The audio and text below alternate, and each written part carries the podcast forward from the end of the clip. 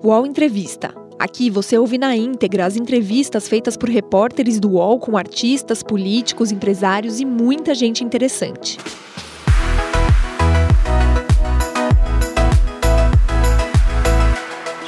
De ex-guerrilheiro a político, Fernando Gabeira já fez muita coisa na vida, mas o jornalismo ele nunca largou. Começou a carreira em Juiz de Fora, foi correspondente da Folha em Berlim e, até a pandemia, percorreu o Brasil com seu programa de reportagens na Globo News, onde é comentarista de política. Aos 80 anos de idade, Gabeira também é podcaster no Gabeira e Lauro e colunista de O Globo. Aos jornalistas, etc., ele contou por que Paulo Maluf não liga mais para lhe dar parabéns pelo aniversário.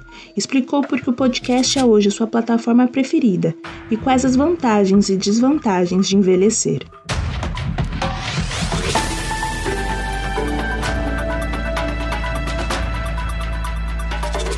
O Fernando Gabeira fez inacreditáveis 80 anos o mês passado. Mês passado, não, fevereiro, né, Gabeira? Fevereiro. E, fevereiro. Na, e nessa longa e muito produtiva vida dele, o Gabeira já foi guerrilheiro, já foi porteiro de hotel, já foi maquinista de metrô, fotógrafo, deputado federal e candidato à presidência da República do Brasil.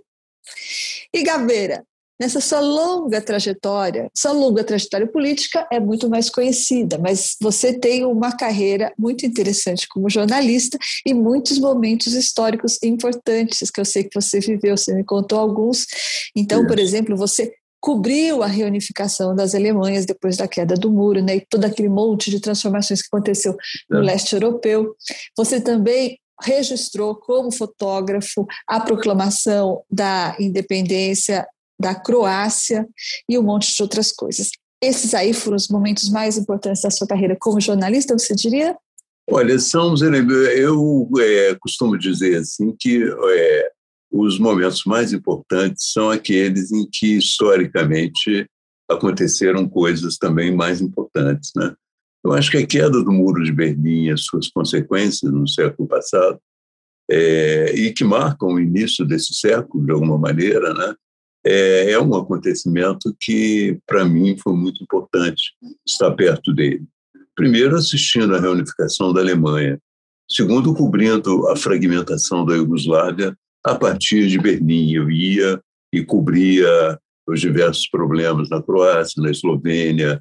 É, Você era correspondente e, da Folha, tá certo? Da Folha de São Paulo, nesse momento. Você ficava baseado em, segundo em lugar, Berlim. também acompanhando a própria dissolução do Império Soviético que eu tive a oportunidade de ver na, é, nos países bálticos. Eu assisti ainda é, gente do, da KGB saindo com as gavetas cheias de documentos dos prédios e tal. Quer dizer, eu tive a noção de que a história estava realmente em curso ali, né? o muro caindo, a Alemanha se reunificando, a, a Iugoslávia desaparecendo enquanto Iugoslávia, né? e o Império Soviético também, né? Então, tudo isso eu acho que eu não, não tive a oportunidade de ver acontecimento tão importante do ponto de vista do século como esse. E você, por outro lado, você começou num lugar muito pequeno na Graças sua cidade a natal. de São Paulo, que me deu essa oportunidade. É verdade. Você aprendeu alemão bem? Eu, eu já estudava alemão é, no Brasil. Eu cheguei até o Mittelstuff, mas eu não aprendi tão bem quanto eu gostaria, não. Eu, Você é capaz de escrever em alemão? As minhas filhas aprenderam muito bem. Minha filha hoje é professora na escola alemã. Ela aprendeu melhor do que eu, entende? Eu não aprendi porque eu, é, trabalhando muito com inglês em outros lugares, é, mesmo o sueco, que eu é, tive a oportunidade de ter um contato maior, eu já o inglês acabou dominando assim todas essas conversas nessa área, né? Mas eu ainda consigo ler em alemão, me interesso. A minha filha é mais competente do que eu nesse campo. Você consegue escrever uma boa matéria em alemão ou em outra língua? Em inglês, você se sente, se sente que escreve uma boa matéria, um bom texto em outra língua ou não? A gente continua Olha, preso. Em inglês e francês, eu teria que ter alguém revendo. Né? Poderia fazer, mas algumas coisas seriam muito impróprias ainda para a excelência da língua. Eu teria que ter um revisor para isso, entende? Uhum. Alguém que pudesse é, colocar assim, olha, isso aqui não é perfeito, é, não se diz isso exatamente assim, entende? para dizer a verdade, eu fiquei realmente, eu tenho escrito realmente só em português. Caveira, você começou sua carreira de jornalista em Juiz de Fora, né, colaborando para jornais da sua cidade, e você me contou que era um Brasil diferente lá. Você se lembra de uma matéria, essa que você mencionou um pouco antes da nossa conversa, que era sobre a doença de Chagas em Minas, o avanço da doença de Chagas, e que o título que você se lembra até hoje é Aqui se morre como um passarinho. Exato, e você também cobriu muita coisa na Amazônia, né? as queimadas, etc. Também. Eu queria saber se, do ponto de vista da pobreza e da preservação do meio ambiente, por exemplo, se o Brasil, na sua opinião, mudou, deixou de mudar, ou deveria ter. O que, que mudou, o que, que não mudou, e o que, que deveria ter mudado e não mudou no Brasil? Olha, é, essa matéria sobre a doença de Chagas é uma matéria numa área de Minas muito pobre. Né? Por coincidência, eu menciono ela no meu, no meu currículo, porque ali eu aprendi muito. Eu cheguei é, de ônibus na região e de avião chegou uma equipe do Saturday Evening Post, uma revista americana que não existe mais. Mas como eu falava inglês e era um garoto e tal, eles resolveram me trabalhar junto comigo. Então, o fotógrafo é, da, dessa revista, que usava aquela aparato de fotógrafo, colete e tal, muito impressionante, ele me mostrou como ele trabalhava. Né? Então, nós estamos com a história. A história era a seguinte: é, a doença de Chagas mata as pessoas de repente, vai é, atuando no seu coração, de repente, a pessoa morre. Entende? Por isso que tem o título Aqui se morre como um passarinho. Então, esse fotógrafo americano subiu comigo lá no cemitério e tinha as cruzes em primeiro plano e a cidadezinha em segundo plano. E ele falou assim: Eu vou fazer agora para você ver o que é um establishing shot, uma, um, um take que dá a ideia da história que nós vamos contar. Então, aquela preocupação dele de encontrar uma imagem que pudesse sintetizar a história me pareceu muito interessante. Então, eu aprendi muito ali, eu comecei a ver como é, as pessoas se preocupavam como contar a história e o que, é, que problemas havia ali para contar aquela história. E fiquei, acho que aprendi muito ali, por isso que eu não me esqueço muito dessa lição que eu recebi ali. Entende? Você tinha quantos anos? Eu tinha 19, 18. 18. E foi aí que você se apaixonou pela imagem, que você se tornou um bom fotógrafo também, né? Não só um, não, não que eu tenha me apaixonado, é que o jornal era pequeno, era um jornal chamado Binômio. Depois eu fiz para Alterosa também, esse mesma matéria. E, e eles me, é, me deram uma Rolleiflex. A Rolleiflex Uau. nem existe mais. Era, na época era uma, uma câmera muito conhecida, tanto que ela faz parte do, do samba de uma nota só, né? Fotografei você é, na minha rola. É, é, eu não sei se é samba de uma nota só, mas é um, uma música é, da bossa nova. E eu usava porque eu tinha que fazer a matéria e tinha que fazer as fotos também. Depois, com o tempo, eu deixei um pouco, passei só a trabalhar dentro de redação, escrevendo. Agora, o Brasil naquela época era muito pobre, entende? E a partir daí, depois, quando eu volto para fazer a Amazônia e tal, já havia uma consciência bem maior. É? O que eu conhecia da Amazônia era o Amapá, eu tinha ido para fazer é, Serra do Navio, aquela exploração de. Mas eu conhecia pouco da Amazônia. E quando eu volto, já, é uma, já há uma preocupação muito grande com a preservação do meio ambiente, que não havia naquela época. Antes, quando eu tinha 18, 19 anos, a gente podia sentir até que o meio ambiente estava sendo destruído, mas essa preocupação começa a surgir, na verdade, ela começa a ganhar corpo nos anos 60, né? quando você tem a primeira grande manifestação universal sobre o tema, que foi o relatório do Grupo de Roma. Mas a olho nu você conseguiria ver se você Não, voltar hoje lá? Exatamente. Quando eu passo 10 anos no exílio e volto, entende, com essa preocupação, aí eu já olho o Brasil como um país que está sendo devastado. Possivelmente já estivesse sendo devastado muito antes. O processo de devastação, por exemplo, é, eu não tinha conhecimento do processo de devastação do Espírito Santo. foi é, é, através de um livro do Warren Dean, é, chamado Ferro e Fogo, que eu tive a ideia de como eles destruíram a Mata Atlântica ali para a plantação do café e tal. Quer dizer, esse processo escapou da minha experiência pessoal, embora seja incorporado hoje à minha experiência teórica. E voltando ao Espírito Santo, eu posso, de uma certa maneira, integrar é, o que se passou, o que se passa lá, com essa experiência que eu, que eu li. Eu acho que. Mas é, aí a Amazônia apareceu como também um assim na Amazônia como o ecossistema a ser é, preservado, aquela grande preocupação internacional. Eu estive muitas vezes lá e me lembro que algumas vezes até é, simbólicas, é, importantes, quando é, estavam construindo uma represa, fizemos um grande encontro lá é, em Altamira, um encontro que reuniu é, o Sting, o Raoni, foi uma coisa assim várias é, etnias estiveram presentes e tal, que era já uma tentativa de fazer frente à construção da, do, do Belmonte, né? mas, ao mesmo tempo, é uma articulação internacional em torno da Amazônia. Então, ali foi um momento importante. Depois voltei muitas vezes né, em secas, em chuvas, e visitei muitos lugares da Amazônia. Fui de novo ao Amapá, fiz duas ou três vezes ao Amapá, Amazônia, fui é, Pará algumas vezes, né? O Pará é imenso, né? O Pará, uma cidade do Pará é maior, Orachiminá é maior que Portugal. Então, é, são lugares muito grandes assim que você é, vai e conhece. Eu ainda tenho muito que conhecer da Amazônia, né? Apesar Mudando um pouco de ambiente, mudando para Brasília agora. Você teve quatro mandatos como deputado federal e você agora é um analista político, um comentarista político, inclusive da Globo News. Você conviveu com políticos durante todo esse tempo, Gabeira. O que, que você, como ex-político que foi, sabe de políticos que o jornalista não sabe e deveria saber? Você teve uma convivência olha, íntima, não é?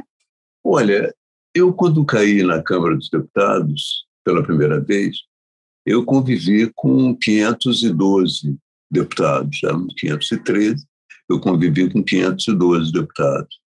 E é, esses deputados, é, realmente, é, nós vivíamos numa situação que eu já mencionei em alguns momentos, semelhante à situação que você vive na cadeia, que você é colocado a conviver com pessoas que você não escolheu pessoa convivente. Você convive com ela. E nessas circunstâncias, entende? Assim como na cadeia, não se costuma perguntar o que você fez para estar aqui. Entende?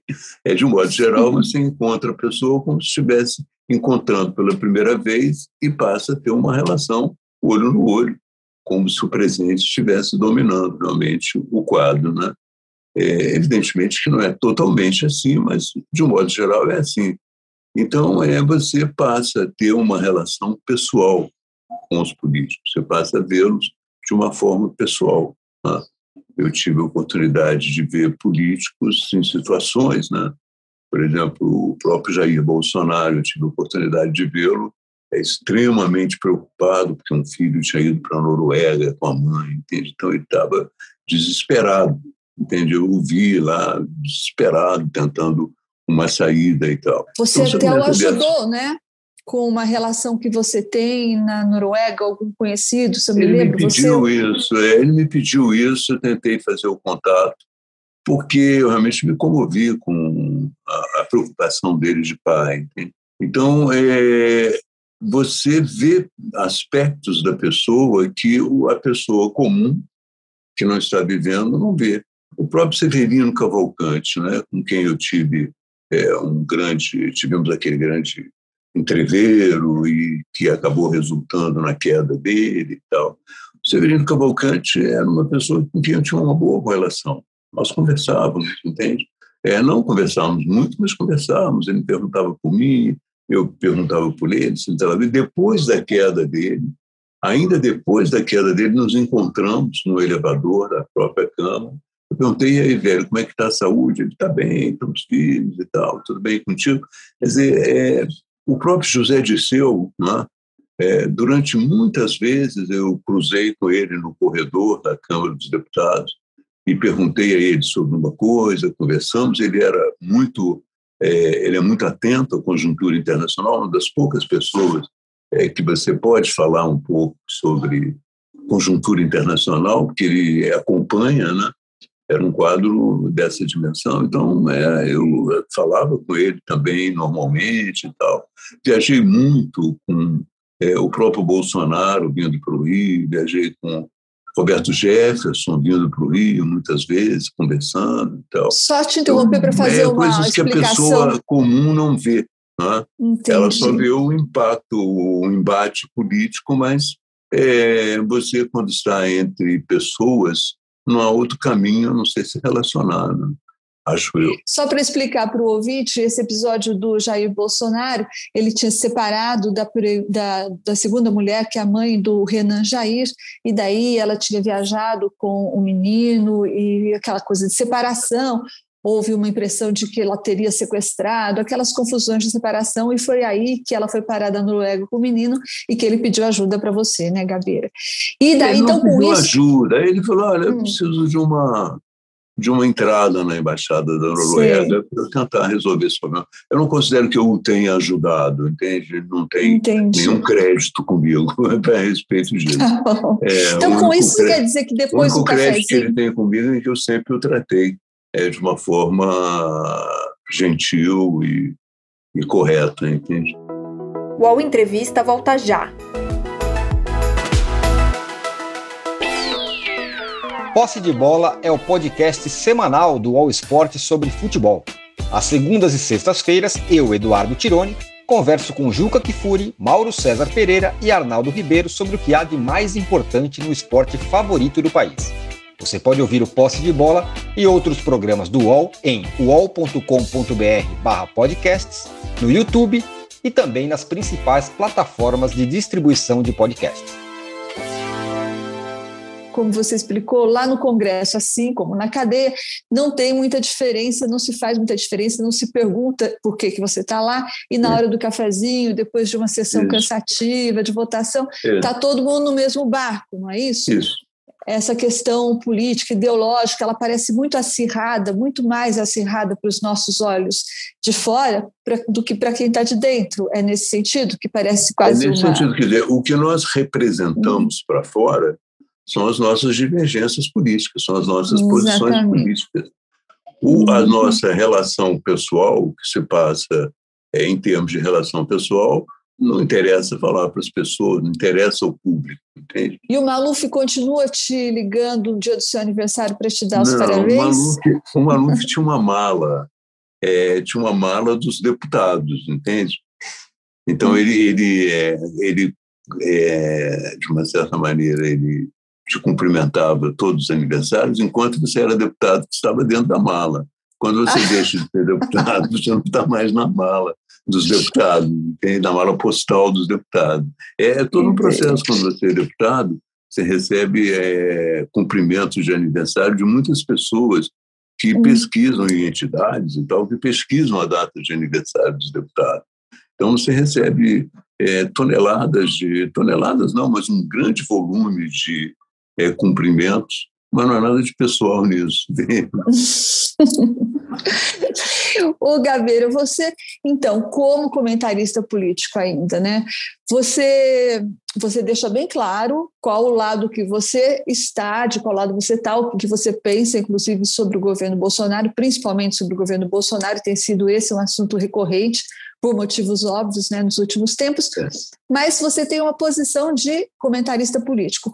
Você acha, Gabeira, que uh, os jornalistas, de alguma forma, não existe jornalista sem lado? Olha, pode até existir, entende? Mas, evidentemente, que é, você. Vamos examinar, por exemplo, vamos examinar um fato real. Tá? Domingo houve uma manifestação de motocicletas no Rio de Janeiro. Tá? Você pode dizer assim, olha, eu não tenho lado, eu não sou a favor do Bolsonaro, nem a favor da manifestação dele, também eu não sou contra o Bolsonaro é, e não sou contra a manifestação dele. Mas se você quiser colocar a manifestação dele no contexto, você vai ver que foi uma manifestação realizada num país que está, pelo presidente da República, num país que está alcançando 450 mil mortes por Covid-19. Ela foi realizada por um presidente da República que desrespeita é, as orientações sanitárias. E mais ainda, que foi é, realizada por um presidente da República que leva ao palanque um ex-ministro da Saúde, que é um general da ativa. Então, quer dizer, por mais que você não tenha lado, você não pode ignorar que foi uma manifestação nesse contexto. Você não pode ignorar a presença do Pazuello. Você não pode ignorar que existe um regulamento do Exército condenando a presença do Pazuello. Você não pode deixar de se lembrar da última intervenção dele na CPI, dizendo que lamentava não ter usado, deixado de usar máscara no shopping de Manaus, que ele tinha saído para comprar uma máscara, entende? Então, é, eu acho que é muito difícil você dizer assim, eu não tenho lado, porque eu acho que juntar esses elementos pode significar ter um lado, mas, por outro lado, me parece que a realidade é a, a, a, a situação concreta é a síntese de múltiplas determinações, entende? Então, eu acho que o melhor jornalista é aquele que reúne o maior número de convergências, de divergências, e que consegue dar uma visão do que aconteceu concretamente, entende? Então, isso resulta é, num lado, tanto que o The Guardian falou assim, olha, foi uma demonstração obscena. Obscena.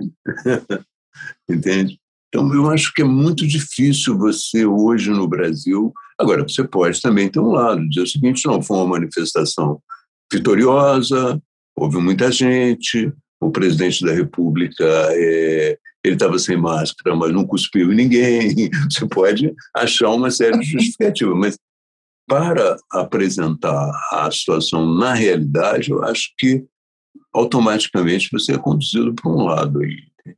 É, no governo Bolsonaro não é tão difícil assim ser crítico, não é, Gabeira? Eu queria é, falar. Não, não é. É, e é impossível se... ser apologético. impossível ser apologético. Se eu não estou enganada, você trabalhou num computador pela primeira vez quando você já tinha mais de 50 anos, não foi? Ou pelo menos transmitiu fotos e transmitiu matérias pelo computador quando você já estava em Berlim lá nos anos Exatamente. 90. Exatamente. Foi isso? Aliás, o primeiro computador que eu, eu usei na vida foi me dado pela Folha de São Paulo. Pois é, e você já tinha mais de 50 anos. Aí hoje é. você trabalha, olha só, você trabalha em TV, fazendo comentários políticos para Globo News, né? Você faz, está no impresso, você tem uma coluna semanal onde é no Globo e outra no Estado de São Paulo. Então, impresso TV, você ainda faz um podcast com Lauro Jardim toda semana. E você ainda também tem um blog, quer dizer, você está em todas as plataformas, Não, digamos tem mais que você. Instagram. Tem Ai, mais no Instagram. Instagram. É. Aliás, um lugar onde eu tenho assim uma não maior, mas uma audiência assim, mais tranquila o Instagram, é, né? é são fotografias.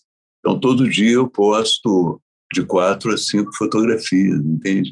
Então, então digamos é... que você se adaptou muito bem né, aos novos tempos. Qual dessas plataformas aí te agrada mais ou te dá mais, uh, que você se sente melhor, que você produz mais, que você se identifica mais, uh, ou quais, quais são as diferenças entre essas plataformas para você?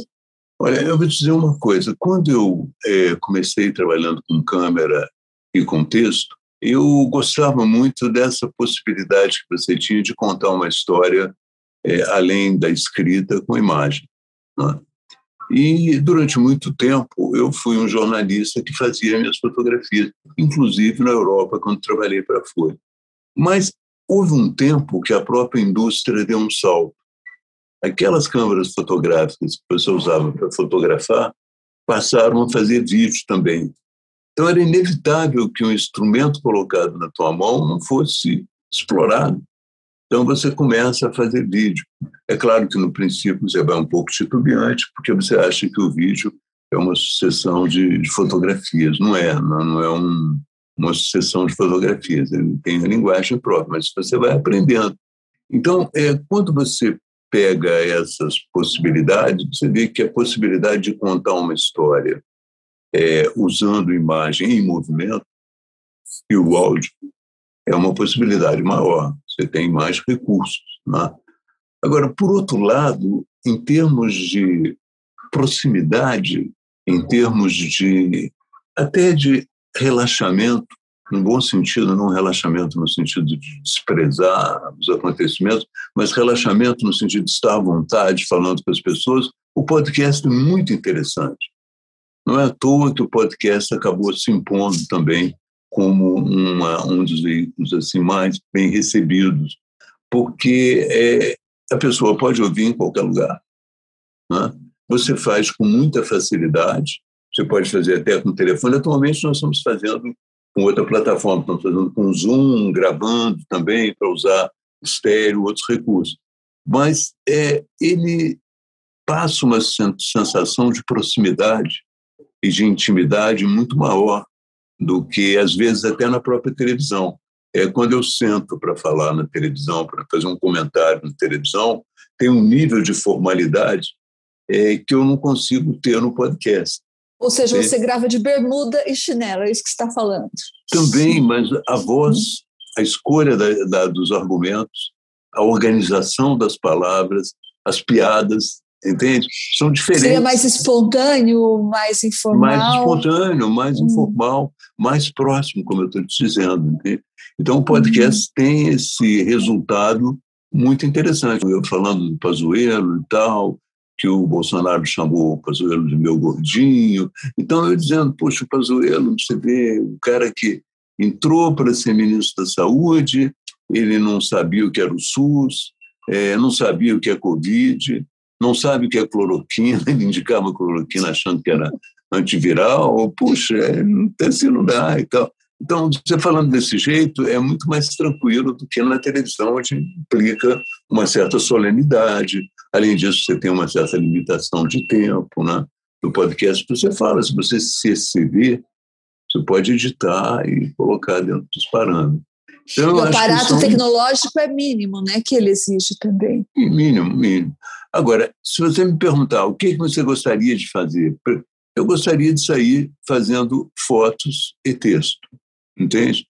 Porque eu viajaria sozinho, seria sozinho comigo mesmo, fazendo as minhas fotos, fazendo textos, entende? Então, assim, é, mas o problema é o seguinte, que nem tudo que você faz assim tem grande interesse jornalístico, entendeu? Eu não consigo, eu não, não sei se eu conseguiria me sustentar nesse contexto, mas seria muito melhor se sair pelo Brasil levíssimo, uma câmera, uma light pequena, entende? Um computador também pequenininho e pronto, e fazer o seu trabalho numa boa. Mas era mais ou menos isso que você fazia no seu programa antes de, por causa da pandemia, ele ser suspenso. Você saía com uma câmera na mão e fazendo as coisas do seu interesse, não é? Exato. E, exato. de alguma forma, eles coincidiam com o interesse do, do público, não?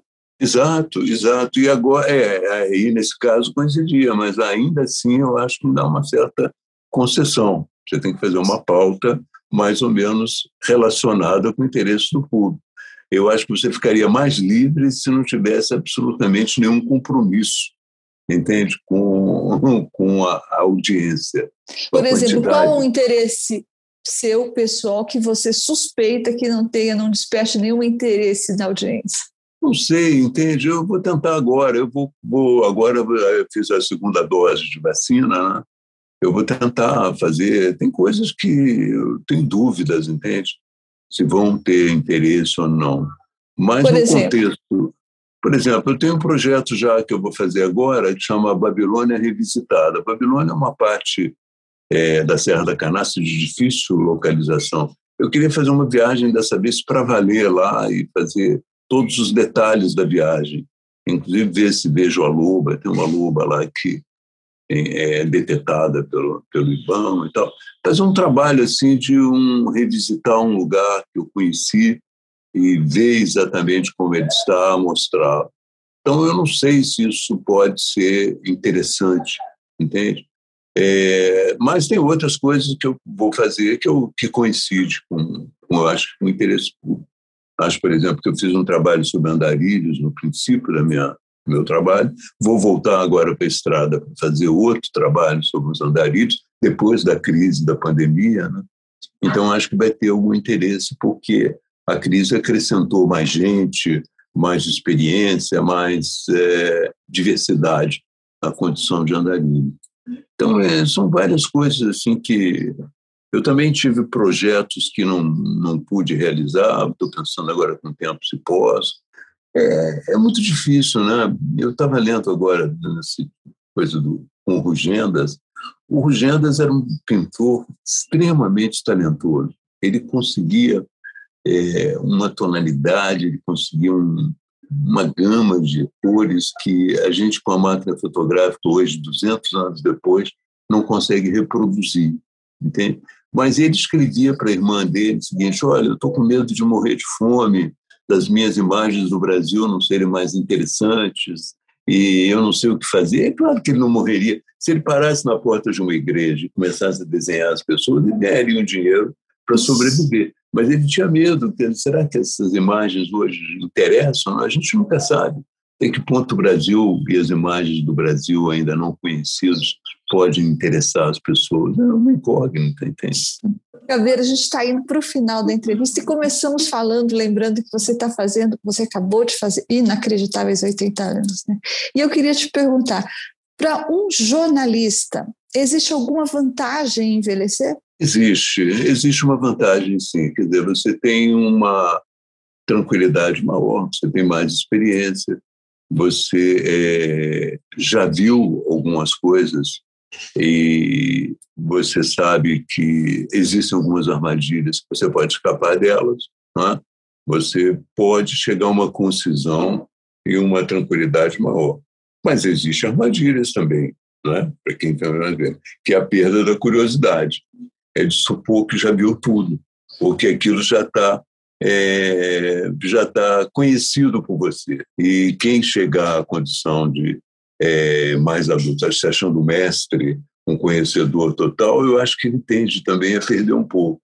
Ele tem que continuar com a mesma perspectiva de ser curioso e de ser um aprendiz, entende? Este foi Fernando Gabeira, eterno aprendiz, né, Gabeira? Eterno aprendiz. Muito obrigada por estar com a gente aqui nos Jornalistas Etc. Deixo um beijo para você. Valeu, um beijo para você, um abraço em todos os leitores e ouvintes. E ouvintes. Tchau. Tchau, Gabi. Foi muito legal mesmo. Obrigada. Valeu. Viu? Um abraço. O UOL Entrevista e outros podcasts do UOL estão disponíveis em uol.com.br/podcast. Os programas também são publicados no YouTube, Spotify, Apple Podcasts, Google Podcasts e outras plataformas de distribuição de áudio.